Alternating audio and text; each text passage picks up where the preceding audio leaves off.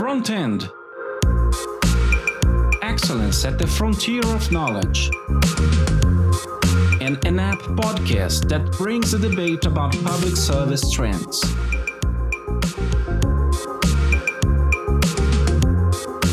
Hi, I'm Tuana, and you're listening to an Appcast. In this episode, we are speaking with Jake Dunagan, professor and director of the Future for Governance Lab at the Institute for the Future, which is the world's leading foresight education and futures organization.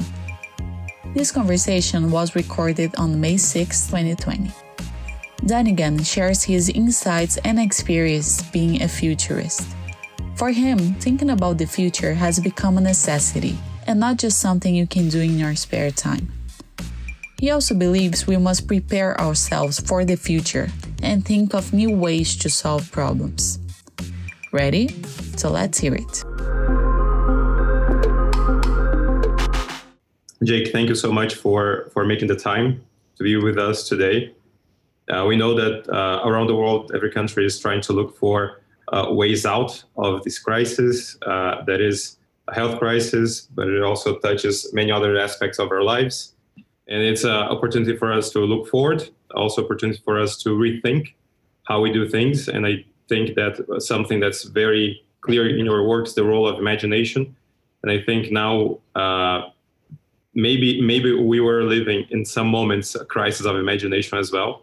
Mm-hmm. Uh, so now is a time where that is not just uh, an option, but a requirement that we have imagination to look for solutions out of this. You know, this is a difficult situation. Uh, things are changing minute by minute. It feels like so. Um, having an answer or thinking we have an answer is we, we can see that changing uh, at, at every moment. So, what I'm hoping to do here is to provide some some thinking tools, some insights, some experience from being a futurist and the work that we do that you may take forward and, and will be helpful as a tool. Uh, again, so framing this not as some sort of answer or here's the future and this is what you have to get ready for, but here are some ways of thinking, um, some processes. In, in, in a short presentation, we can't go into great depth on those, but at least sort of hearing the names and, and thinking through what are some of the, the tools and ways of thinking that might be helpful. So that's the goal for this. Um, I'll, I'll, spend about half of our time uh, presenting some ideas, um, but also, I, I, appreciate saying imagination. That's often considered a luxury, um, but we have to we have to think about new systems uh, and new ways of, of solving problems and new paradigms. So um, I think that is uh, it's a necessity these days, and so that's that's not something you do when you have free time. It's it's part of what we have to be doing and keeping our eye on that long term future.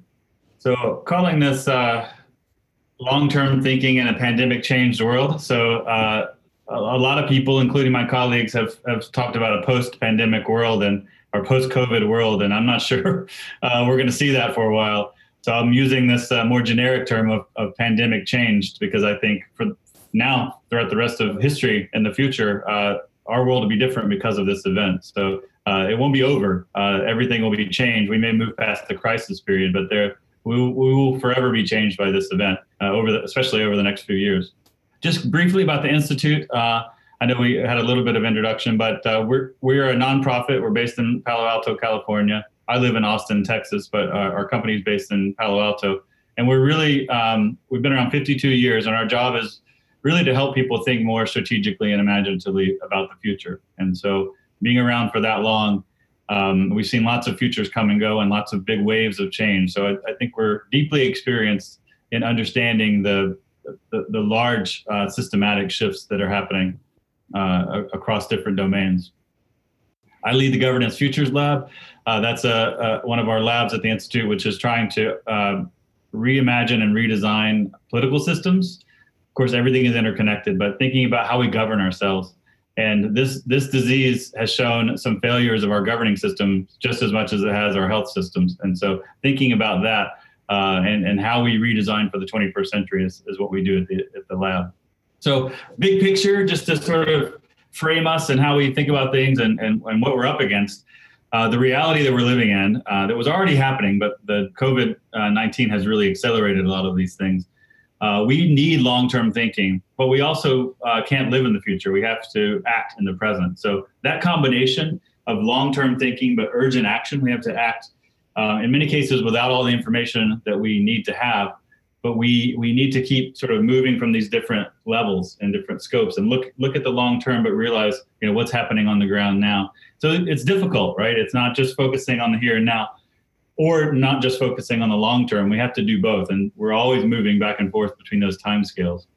This is a picture of chernobyl if you don't recognize it. Uh, highly recommend the uh, short series that came out recently. But uh, one of the things that we know is that the the impacts of short-term thinking of only thinking about the things that are happening now could often be felt in the long term. So our mistakes um, our short-term thinking uh, can often cascade through generations and we see that in many examples as well. And so the decisions that we're making now are going to be critical to setting the foundations for a positive future or not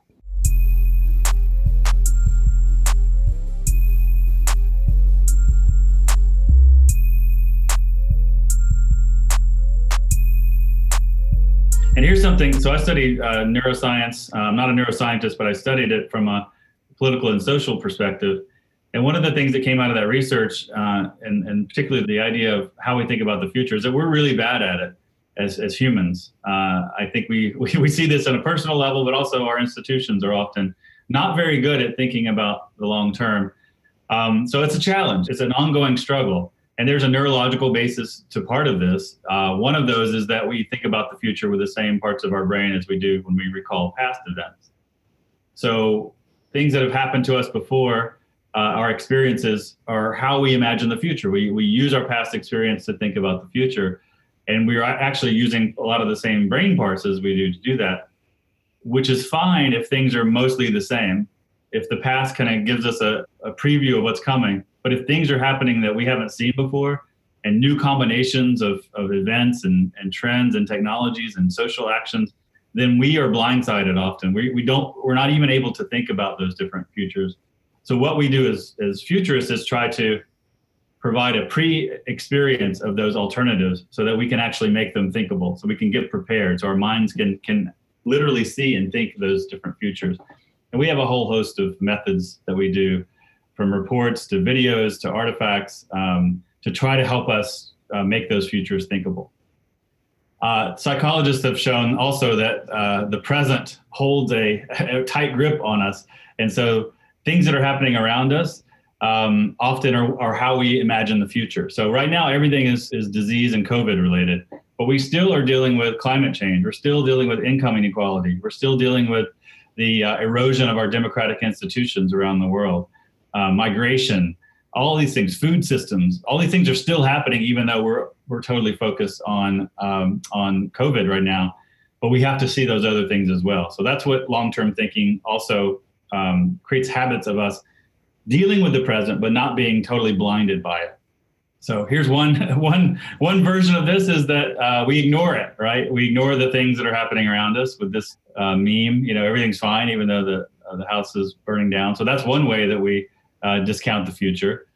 Another one is that it overwhelms us and we uh, sort of retreat back from that. And I think we're, we're feeling a lot of that these days, like this is too much, or, you know, people are having a, a very strong emotional reaction to the amount of change that are happening. And, and so we get disempowered. We, we sort of retreat from the future and we, we don't want that either, right? It's understandable, but we want to be able to, to be architects and authors of our own uh, destiny. So, uh, you know, the, the research around depression uh, shows this, right? So, people that are depressed uh, are distinguished not necessarily by past events, but but really more about their uh, inability to imagine better futures and to overestimate the risks that happen now. So, I think we're seeing almost a, a, a civilizational level version of this, where it's really hard to imagine positive scenarios, and we're overestimating, uh, in many cases, the risks we swing back and forth, right? some people dismiss the disease, some people overestimate it. So we need to find a, a, good balance here. But we do need to imagine more positive futures. We have to do that um, to be able to act and, and to for the future to pull us toward a better uh, direction.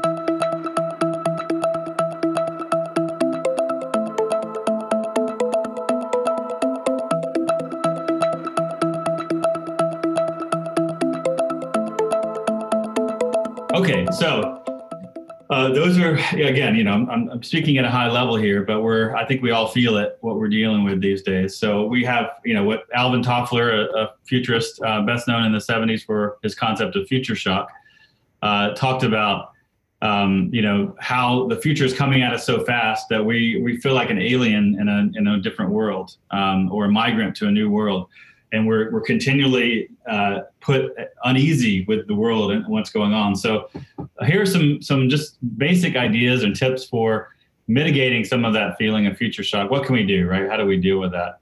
Again, these are high level. We can we can dive deeply into each one of them, but you know, sort of at an outline level, I think we can see what we do.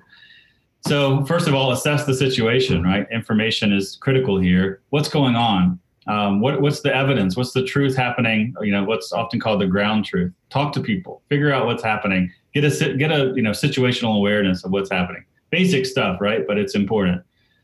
Another thing that we do, uh, even though we're futurists, we we are often historians and anthropologists, so we're looking at deep human history, right? So we know that there was a major um, pandemic uh, after World War One about 100 years ago, right? So can we look at, at some of the behaviors that are happening there?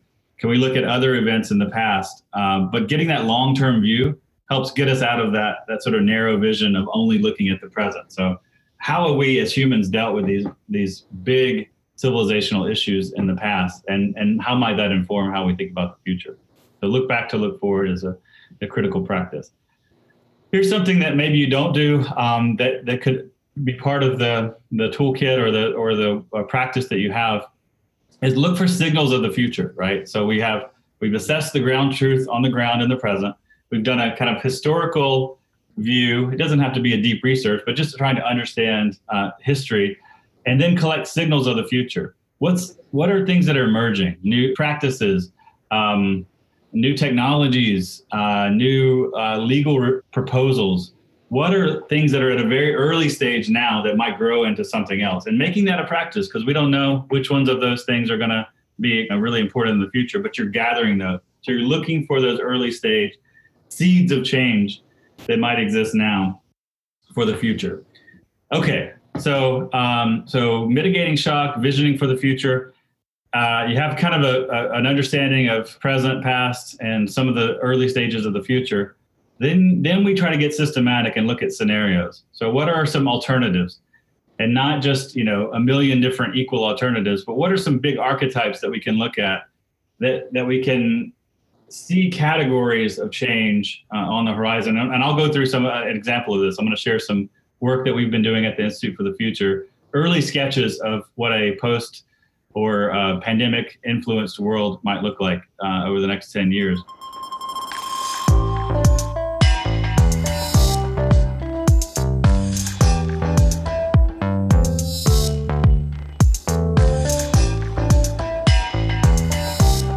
We you want to you want to sketch out some scenarios, and usually it's uh, three or four or five. You don't want to have too many; it gets to be too much, and you don't want, only want to have a couple. Uh, you really want to look at different uh, corners of possibility space, and then you know you need to talk about the values you want to see in the future. So this is where it gets more normative or more directional, right? So you've looked at these alternatives. What are what are the values you want to see in the future? Do you want to see security? That we need that, right? And safety. But do you want to see um, freedom, right? Do you, you could have security in a lockdown surveillance state, right, where nobody can do what they want. But is that what you want? So articulate your values. Look at the stories that are that are uh, compelling to you and nurture those, or or um, uh, develop those um, more acutely, and and try to get those preferred visions uh, expressed. And then this is, you know, again, sort of common sense, but constantly adapt, right? Uh, if we'd done this a month ago, the world would have been it would have been a different story. If we'd done this four months ago, obviously a huge different uh, kind of situation we're in. So how are things changing? And that kind of goes back to the to the number one bullet there, assessing the situation. So you're always updating your your image and vision of the future based on what's happening uh, and what's changing. Right. The the the the alternatives and possibilities get influenced by what happens now. Okay, and this is where this this idea comes in. So at any moment in time, you know, we have a we have a set of possibilities that could happen, but then at the present, that's that what happens there is what influences the future. All of the adjacent things that could branch out into the future are are set uh, in place those possibilities by what's happening now. So you're always this is a this is a moving line. So if you look as it as it goes across uh, at every moment there are choices there are events there are things that happen that now set up the next stage okay here's here's the branching possibilities and these others uh, have, have uh, didn't happen so now what do we have available to us so this is one big takeaway. If I could leave you with a with a few big takeaways, one of them is that there is not a single future out there, but there are many possible futures that we are always trying to uncover, understand, develop, generate, um, and and um, and then react to uh, positively or, or or effectively to try to create the futures we want. So many different futures, always changing, always a moving target.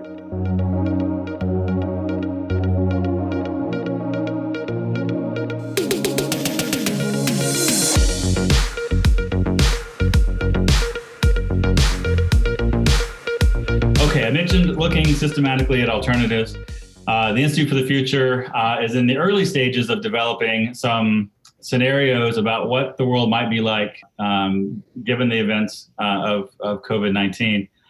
And so I, I, don't want to set these up as, as really fully fleshed out or, or things that are final in any in any sense. These are early sketches, uh, both uh, cognitively sketches, but also uh, written out sketches of what kind of archetypes of the future that we might see uh, as we develop, um, as we respond over the next 10 years.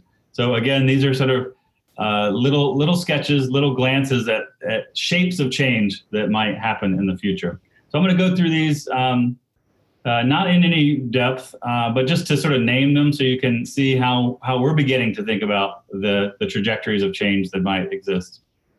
The first one uh, is uh, really around a sort of economic growth as a, as a driver or organizing principle, and it's a, an attempt to return to let's let's save you know the sort of neoliberal world order that we had going before, right? Let's try to you know um, keep capitalism going, uh, and so we call this saving capitalists.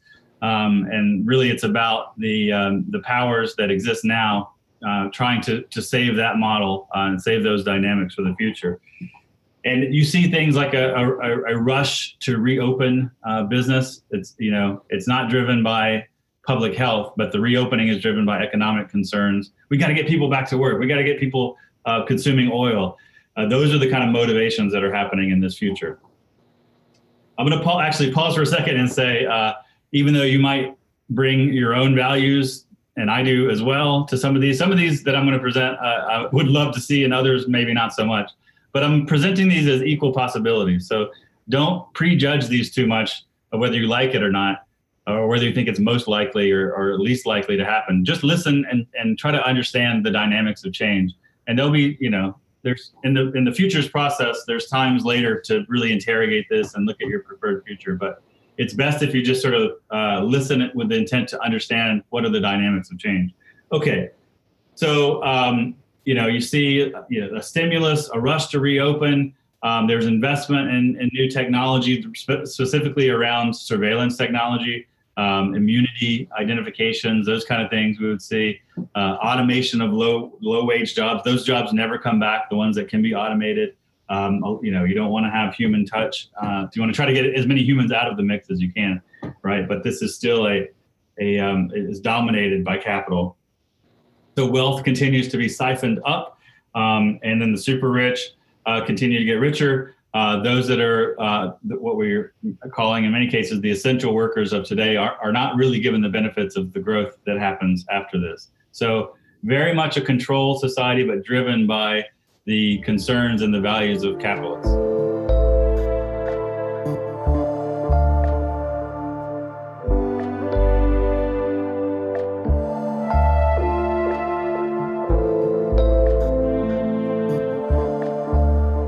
Okay a, a, second alternative future right? So if this is this is one version of what happened might happen in 2030 here's another one. Um, this one is really more driven by um, a redistribution of wealth. Uh, it's driven by green uh, environmental concerns. So if we're going to rebuild why are we going to rebuild with the old system that was destroying the planet? Let's invest now. We can we can totally re, uh, reorganize the economic system to be more environmentally just, to be more uh, to embed more uh, economic justice into the mix. And so you see things like a universal basic income. Everyone is given a living wage. Um, uh, universal basic ac- assets. So they're given asset access to uh, transportation, to information, uh, to a whole host of, of uh, supporting systems that can help people, even in addition to uh, to the income. So it kind of, and we're seeing this, right? I think for the previous uh, scenario, you see signals and examples of, of things that are happening.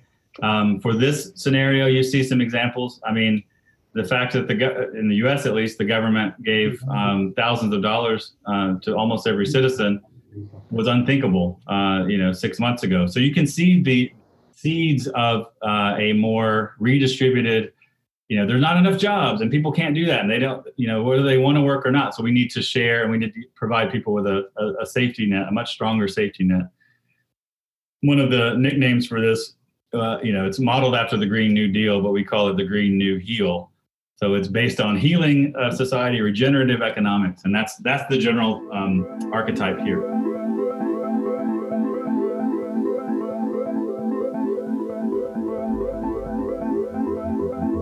Okay, this next one I doubt many of you will enjoy, uh, but it's a it's a collapse story. So, you know, system uh, that were already under stress begin to fail. We have uh, economic system failure. We have food system failure. We have political system. Um, you know, the the factions that are happening. I'm not sure if it's the same in Brazil, but we're you know protest to try to open up with armed uh, citizens. Uh, you know, so that that becomes a full fledged street war, a civil war uh, in many cases, and there are it, it, domestic terrorists, and it's basically just a, a, collapse of our system, right? So it's it's going to be, um, you know, democracy uh, is is non-existent basically. In the U.S., there may be a breakup uh, of the states. Uh, there may be uh, states that secede from the union. Um, you know, massive strikes and just just really a, a catastrophe, the, the, the worst imagined kind of future that you could see. But maybe there's some silver linings. Maybe uh, more local based um, governance systems might emerge. There might be more resilience in the system. Uh, I guess eventually uh, there will be herd immunity as everyone, because there's no system to protect people, that eventually the disease will um, play out that way. Uh, but this is a very difficult, uh, very plausible, I hate to say, um, but very difficult scenario to think through. And then last is uh, it's kind of driven by uh, uh, the uh, technological ability to uh, monitor people, um, but but there begins to become these little factions. These we, we call them germ pods. These little communities that have a shared health profile and a shared cultural profile that they begin to get together in smaller nodes, and so uh, people begin to understand themselves. So diversity is not just your gender or the color of your skin. Uh, really, people are, are kind of evaluated based on their um, genetic profile, their disease profile, and these different um, small communities begin to pop up and uh, create their own cultures, create their own laws. And this is really a transformed world. So this is this is something that looks and feels really different from any of the other three before. Uh, there's there's test uh, monitoring, very high tech driven monitoring and surveillance, but it's really uh, it's it's kind of determined not from a sort of global perspective, but more um, these little um, these little communities, self organized communities that exist. Uh, these are sketches. These are sort of uh, early glances at possible trajectories of change, archetypes of change, and we we don't know how these are going to play out. But I think these cover some possibilities that are both plausible and really interesting. And it gives us uh, some tools to think with to begin to to say now you know as, as you think through these which parts of these might be more appealing to you? You know is it the green new heal um, is it a return to um, you know high wealth driven uh, kind of economics? Um, you know is is the destruction of this world uh, something you want to see and then maybe we build out of the ashes right? Uh, or do we want to see some uh, more self-organized kinds of communities be, begin to develop um, that have more flexibility and adaptability built into them.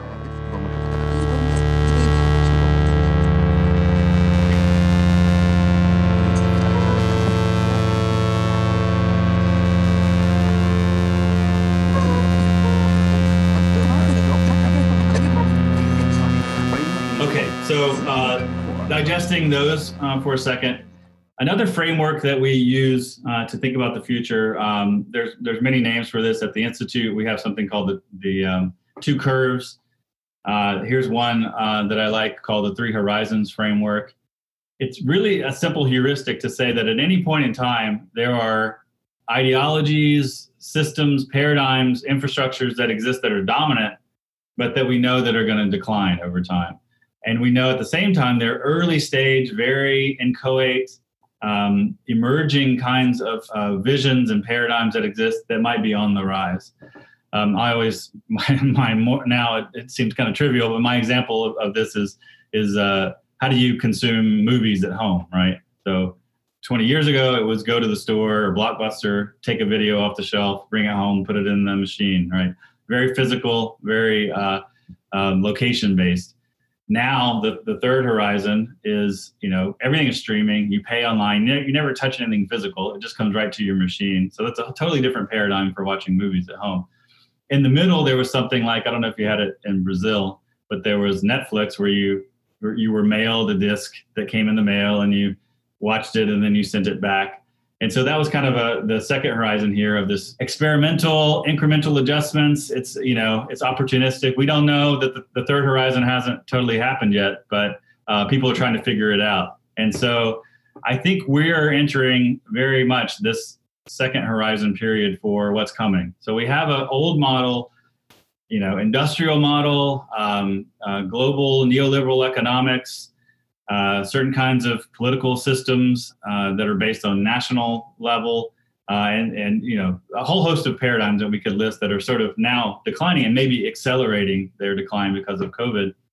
We have a third horizon that we know is going to be very likely more networked, uh, more emergent, potentially more flexible, um, maybe there's a, a, different economic model that's driving it, where there's different kinds of redistribution of, of money and wealth, uh, but it hasn't come yet. Uh, but so we're in this middle turbulent zone, and that's a difficult place to be. There's, but it's going to be a place of a lot of experimentation, uh, a lot of uh, new ideas, a lot of failures that are going to happen. Uh, so that's that's sort of what we're entering into. All the while, all these things that are happening. This isn't some smooth line that goes down and, and another one comes up there are people on the first horizon that want to keep that going for as long as possible. Uh, the oil industry, for example, doesn't want, um, well, um, it wants to maximize its return on the investments of, of the oil infrastructure as it exists today. Um, but we know in the future that's not going to be, in 50 years, we're not going to be uh, dependent on oil like we are now. The renewable uh, and solar and nuclear uh, models are going to be emerging, but we don't know how we're going to get there. We don't know what the dynamics of that are going to be. And we're in the middle of that as well.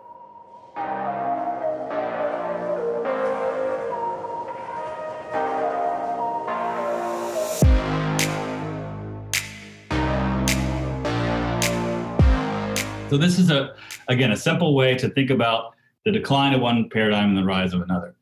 Uh, and here's a here's a quote from Bill Sharpe, who's one of the people who developed this. He says, you know, instead of seeing a world of stability to which change and uncertainty just happen, we become become aware that everything that seems fixed and stable is just part of a slow process of change embedded in other processes that extend out as far as we want to explore right so at any time that line is always going forward um, the only thing I would change here is that slow part, because right now I think we're uh, in a very highly accelerated process of change. I think we can feel it in our, our bones right now.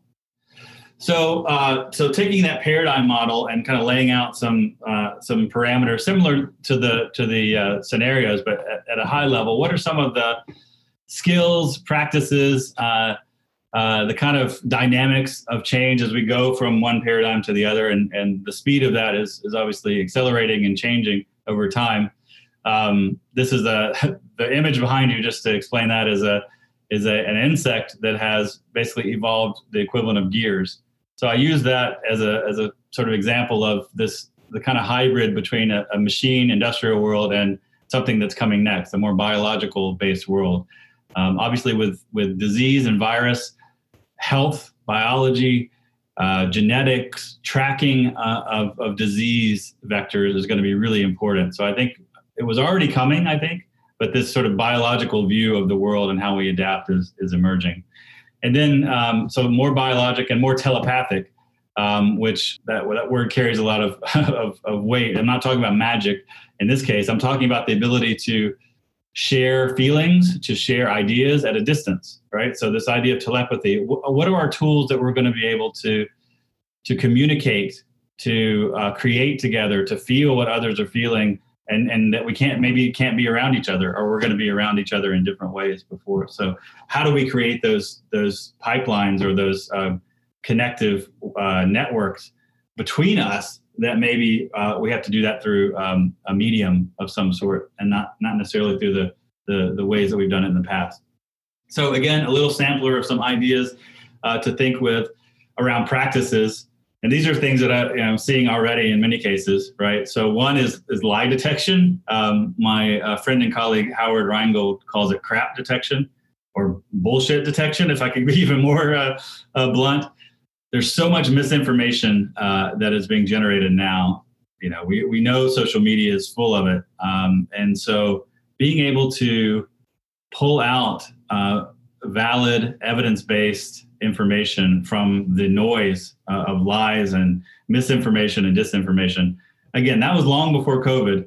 Uh, we saw, at least in the US in the, in the 2016 election, what that means for society. But it's going to continue, right? And the stakes now are or it could be life and death.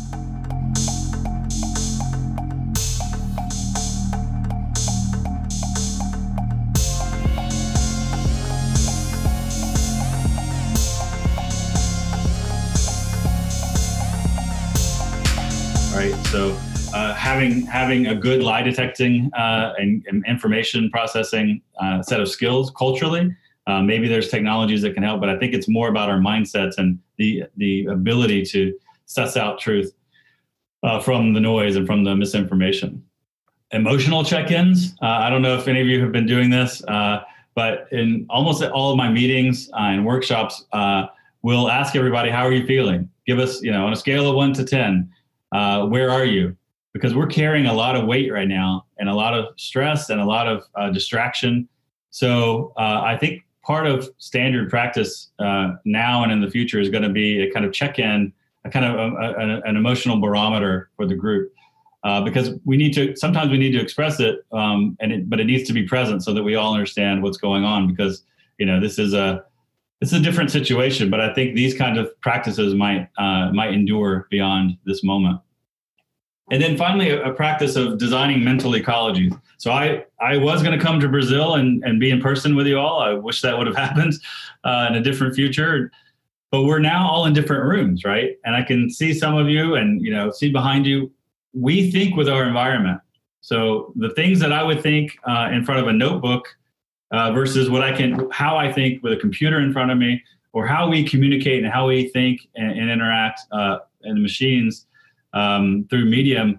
So I'm sitting in this room. It's a different room than all of you are on. Uh, but how do I design this in a way, or how do we collectively design so that we can sort of be in the same mental space? Uh, we're not all in a, in a boardroom. We're not all sharing that uh, that um, that physical experience of what what this mental ecology looks like. So thinking carefully about the, the design, and I, I really mean like the, the things that are on the wall, the wall color, the lighting, all of those things affect the way that we think and feel. So making that a point of, of emphasis um, and design and doing it um, intentionally, I think is going to be continue to be an important part of of, um, of how we deal uh, with these new situations. Okay, um, the idea of conciliatory types that's a it's a sort of a, a fancy way of saying how do we combine different uh, uh, and rectify different ways of being or different modalities that we see. So I think we're going to have to in the future we're going to have to see this uh, combination or hybrid hybrid of different kinds of of um, personalities, uh, different kinds of interests, uh, different kinds of approaches to the world. And here, here are a few examples. So uh, fixers eh, eh, plus healers, right? So we have we have people that want to just that want to get in there and and create solutions, um, and we need those people. Um, but we also need the healers, the people that sort of guide us through um, not just a, a, surgeon that goes in that takes out the tumor, but somebody that is is there to um, help us recover, uh, to to to understand a, a, changing environment. So this this combination, I think, is going to be a really important one. Here's something that I, that I think a lot about is is the strategy of of hiding, so calling cave dwelling, like creating a little compound or a little bunker um, to, to, try to ride this uh, event out, or uh, migratory strategies. So moving, um, being more uh, flow, nomadic. Um, that's how we're going to deal with these things. As outbreaks happen, can we be more mobile? So I think these are two strategies. I don't know if we can rectify them, but they're going to coexist, right? They're going to be people that are that are wanting to sort of lock into a place, um, build a castle, put a moat around it, uh, and just hold on. And then other people, I think, are going to be more fluid. Um, you know, in the long term, over the next ten plus uh, generation time, there's going to be a strategy to move around. And or what do we do with those people that that are moving? How do we? How do these two forces interact? I, I, and I don't have the answer. I don't know what the right answer is for the future um, uh, it could be that holding holding in one place and and and and and sort of bunkering yourself might be the the strategy, but it may be more. We need to be more fluid.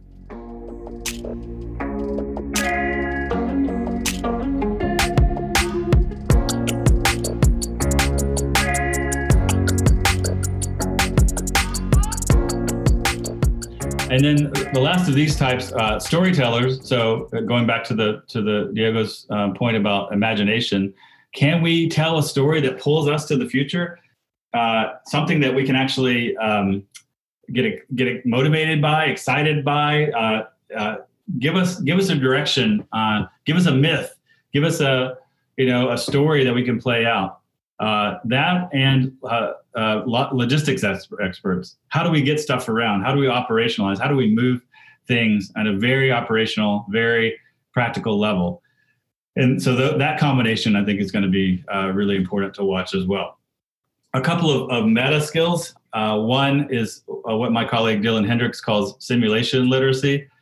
So we're going to need to pre-experience and, and simulate different possibilities. We see a lot of uh, models about the disease itself. You know, I think we're going to see a more kind of global multi-systems uh, simulation approach where we're going to be integrating models and to say, okay, we can't um, be surprised again.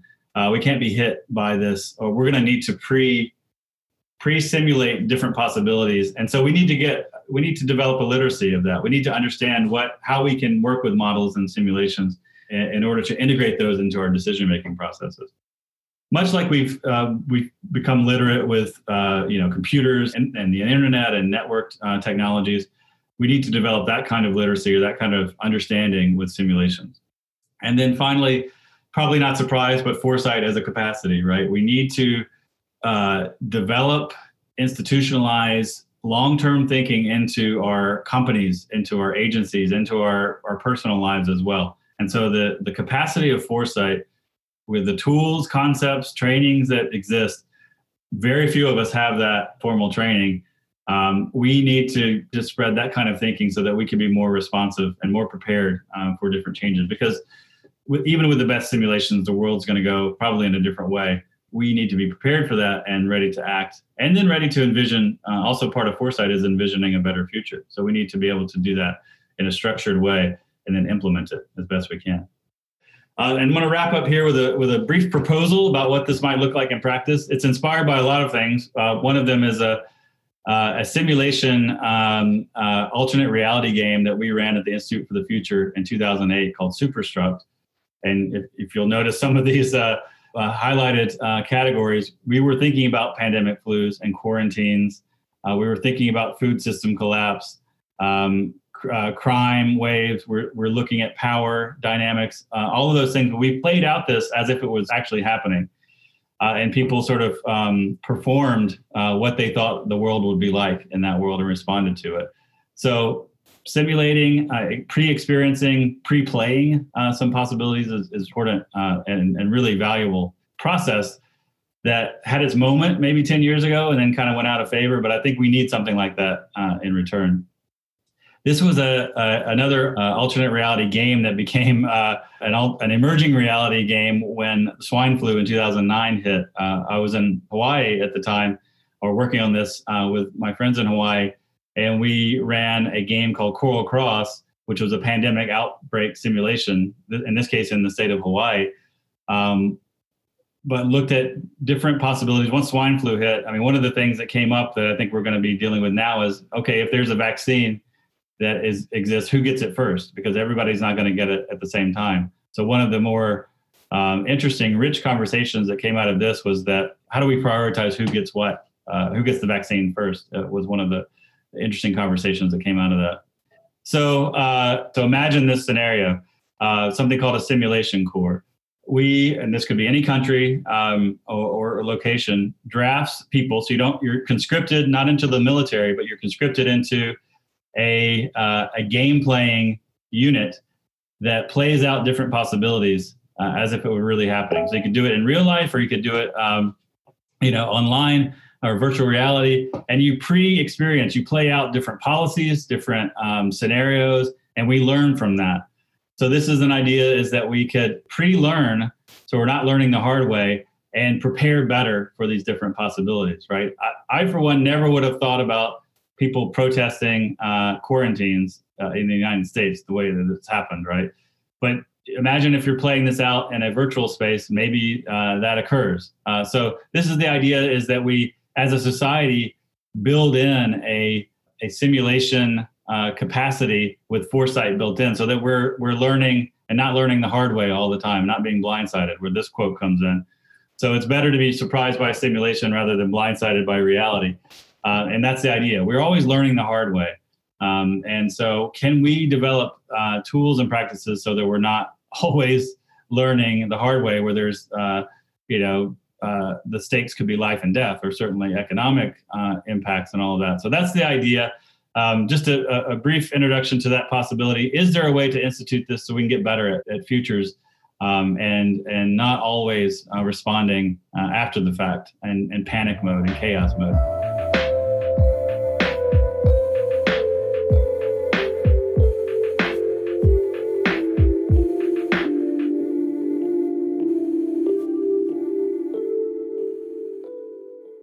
Sorry, thank you so much, Jake. That was very thought provoking. There's a lot to digest. But I want to jump straight to questions. And uh, my first question to you is about the, the difference between preparedness and, and agility. I mean, when, when you talk about foresight and prediction, foresight is allows you to be open to the different possible futures, as you as you mentioned, instead of trying to predict exactly which one we're going to, which road we're going to take. Uh, and if uh, greater risks are increasingly uh, uncertain, uh, should we have more agility than preparedness? If we knew for sure that the next big risk is a, a, a nuclear holocaust, then maybe we should, you know, invest in, in bunkers, or if it's a new respiratory virus, uh, buying a lot of ventilators. But if we are uncertain, should we move more towards having, you know, more resources and more economic growth, and also more agile government with more state capacity? Instead of uh, focusing on a specific path for preparedness how do, do these play out? Yeah i mean it's it's a difficult um, question to have a you know to have a simple oh, here's what you do right? Because the world is moving and and the situation is changing all the time. But i will set, tell you some some basic outlines of how i think about this. Um, you, you can't always be just in response mode. You have to have a, a vision of where you want to go right? And i think uh, uh, having a trajectory of, of where of the kind of world you want to live in is necessary it, uh, you know um, but we're going to get hit by by different issues that come up along the way right? So we we need to to to be able to respond to that. A lot of people use the sailing uh, metaphor right? So i want to i want to go from this place across the sea to the other place. I have a destination but i know that there may be storms come up there may be accidents that happen there may be uh, events that that take place and I need to move around and and and re-navigate or, or uh, create a new path to that place. Of course, if that place doesn't exist anymore, which may be you know part of the the difficulty here as well. Um, so I think I think both are necessary. You have to build resilient systems that can be flexible, um, that can move, but you also have, need a direction of change of where you're going. A, great example of this, in my view, was um, was the work that uh, DHL, the delivery company, did many years ago now, um, where they looked at one of the scenarios they looked at was a, a you know a terrorist attack like 9/11, and all the planes are grounded. So in the, in the U.S. at least, I think it was three or four days that there were no air travel in the U.S. And so if your if your company is built on air delivering through air, um, you're going to be in big trouble. So that was one of the scenarios. They had it. They they understood that it wasn't the thing that was happening. It, you don't like you don't build your whole strategy around that, but you're prepared for that. You have a contingency plan.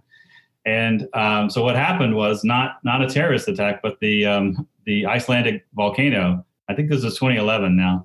Um, basically threw up ash and smoke into the air, and so all of Europe or most of Europe was grounded. Air travel was grounded, and so they had a plan. They they used you know ground transportation they were ready to go, even though it wasn't a terrorist attack. It wasn't the exact thing that they had imagined, but uh, they had built up kind of, uh, well, using the biologic term, they had built up anti- antibodies in preparation. So it wasn't exactly that, but it looked enough like that that they could implement that plan. So I think having those kind of, and it's basic, basic risk management in some cases. So, you know, foresight and risk management are not the same thing. Um, you want to be prepared for different contingencies. You don't want to spend all your money on a on, on a contingency that is very likely not to happen. But you do want to have a plan in place and be ready to move more quickly. So that mm-hmm. kind of agility. Um, so so you, you know you're not necessarily putting all your eggs in that same basket, but you're ready to move when you see things happening, and you can move more quickly and save money and lives in many cases. Claudio uh, Filgueiras from from the Central Bank of Brazil asks. Uh, if you see any new business models for the for the financial market to develop yeah, you know, I mean, this it, it's a really it's really different world for financial markets, right? So things like universal basic income could happen. Um, high unemployment, like after the 2008 2009 collapse, a lot of those jobs never came back. Um, you know, so one is new streams of income that maybe we haven't thought about before. The whole gig economy came after that as well. Um, so the idea, I mean, Airbnb and, and Uber and all of those are taking a big hit right now. So maybe people are not going to want to get into a stranger's car anymore because they, they can't validate the the uh, the health profile of that. And I think that's going to go out. So face to face industry travel is going to get hit. Um, but what what what is emerging? Obviously, uh, virtual uh, interactions, um, you know, protective uh, kind of gear and those kind of things so that's that's one area. So those are kinds of businesses. But I think another another thing uh, that I think is maybe even more interesting or unusual is uh, measures of credit. So if we judge people's cre- risk profile and credit worthiness by can they pay their bills on time, do they have a, a steady income, those things may be, uh, not, if not replaced, and enhanced or accompanied by can we what can we understand about your habits things like your sleep patterns how many times a day you look at your phone, um, how far are you traveling every day. Those give us information to now create a profile to say, okay, you look like this is your risk profile. You look like, you know, your sleep patterns and how many people you talk to every day and all of these things um, show me that you are not, uh, you're, you're higher risk than other people.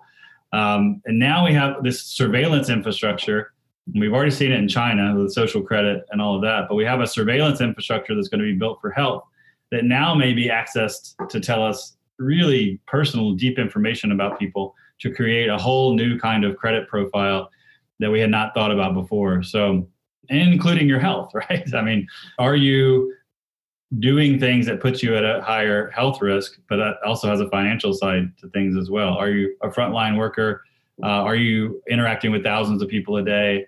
You know, are you going to concerts? Like that now may become part of the the um, the information profile that changes how lending structure and credit worthiness happen. So those are a couple of initial thoughts.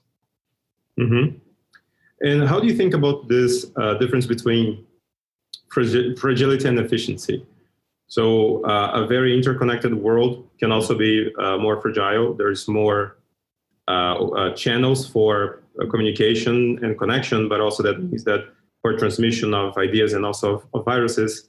And when you have uh, lockdowns or these kind of, of networks begin to, to, to shake, then people try to uncouple themselves from, from this big network. So, how do you see this playing forward? Do you think we're going to see this more globalized world as a thing of the past and more nationalistic concerns will, will take over, or do you think we're going to see us going back to, to that kind of, of world, which is part of what you described in, in some of your scenarios, but I want to, to see how, yeah. how you see the two forces playing out.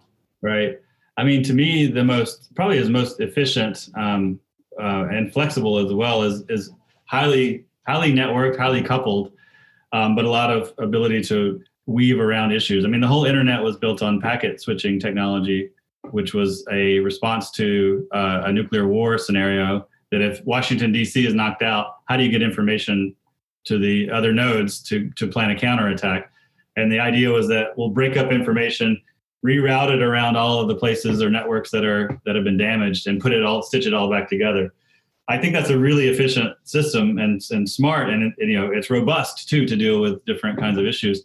Um, you know, I mean, sending, uh, getting resources in one country, sending it to China or Mexico to be partially built, bringing it back to Germany or the United States to finish it uh, is really great if those shipping systems, if there's enough fuel, uh, if there's labor, if all of our countries are getting along, that, that works the best, right? Because we can go to the most efficient place, environmental issues aside, obviously, for this. Mm-hmm. Um, uh, there are big issues there. But if you're talking about the efficiency of building something, we have built that, right? Where you can put it all together in the cheapest place, in the most efficient place, and then stitch it all back together somewhere else.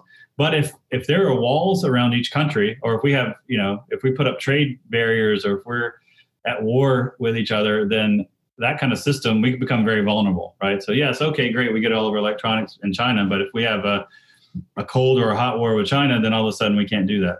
Or if all of our vaccines are built in a country now that can't produce them because they're hit, uh, yeah, that was the that was the place to do it. But now we we don't have enough um, resiliency at home. So being self-sufficient at home is not as is not as efficient because you're doing everything and there's you know the economies of scale don't work as well. But um, if the world is going to be fractured and you can't trust those shipping systems and you can't trust other countries to deliver on what they say, you know, if all of those sort of things uh, intercede, then it's not a dumb strategy to try to pull everything back inside the gates of the castle and, and make sure that you have it all covered in, internally. And you see a lot of that happening now. Uh, one question from, from uh, Marcio Migon from the Ministry of Science and Technology and Communications of Brazil. Uh, he's asking of what kind of institutions innovations should be priorities for these new normals, which institutions don't make sense anymore. Uh, if I can add to that also, do you see uh, China as leading institutional innovations? I mean, if you think about national lockdowns, that was kind of a, a, a, institutional solution that was important from China. The Western countries hadn't done national lockdowns during the 1918 pandemic. Uh, do you see also China leading the way in, in, in this regard?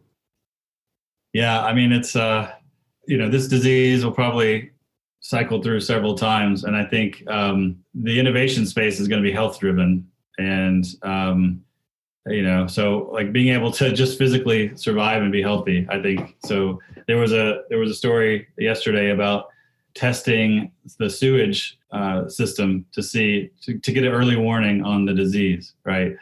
So um, instead of trying to get individuals one by one to test. You, you look at the, the sewage output and you can do a percentage test of how much of the disease and antibodies exist in the population. I just bring that up because these these kind of lateral monitoring systems. So this the, the the kind of sensor networks that we've built already to to help with supply chains and you know to monitor um, you know to be able to connect us to the Uber driver and all these things. I think this monitoring system is now going to be fitted or retrofitted in some cases to a health monitoring system. Then that help mon- all that information is going to exist. How is it going to be used uh, elsewhere? And I already the example from the question earlier, maybe a risk profile for your financial um, credit worthiness could come out of that, or your loyalty to the government could be sussed out by all this information that are going to be developed. So this dynamic of hyper surveillance ostensibly to, for health reasons, but it's going to generate a whole lot of data that can be exploited, used, um, maybe has value. So I think that's a that's a, a real growth, uh, an industry of to watch. Um, you know, and and and, and are are our values going to be embedded in that? Or are we going to be uh, creating a lockdown world? Whether we can leave our house or not, are we going to be sort of controlled by the system now that can monitor our behavior in ways that we never thought possible. As far as China, um, you know, uh, it, it's hard to say. I mean, they could. The U.S. as a country, um, speaking the country I know best, is is is sort of fracturing internally. So there's a vacuum of power, and maybe it's China uh, being able to get it together.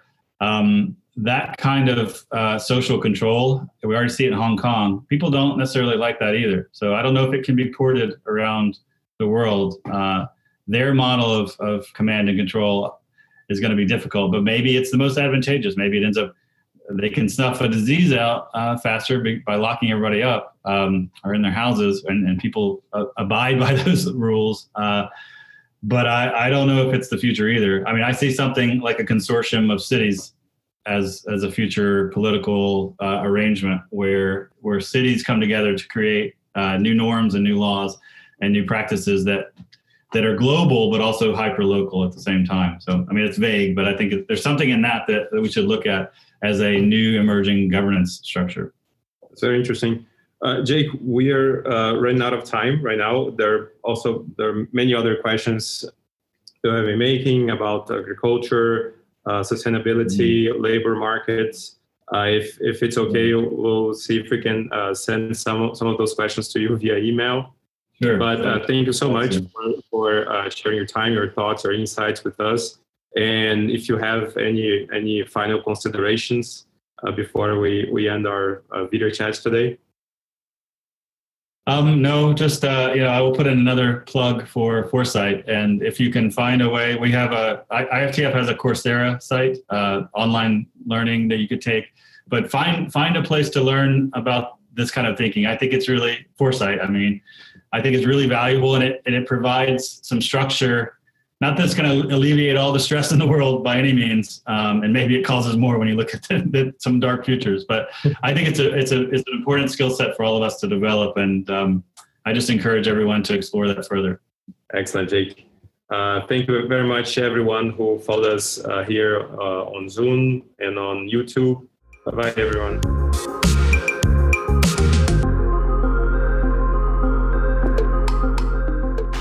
Can watch all of the front end series on our YouTube channel.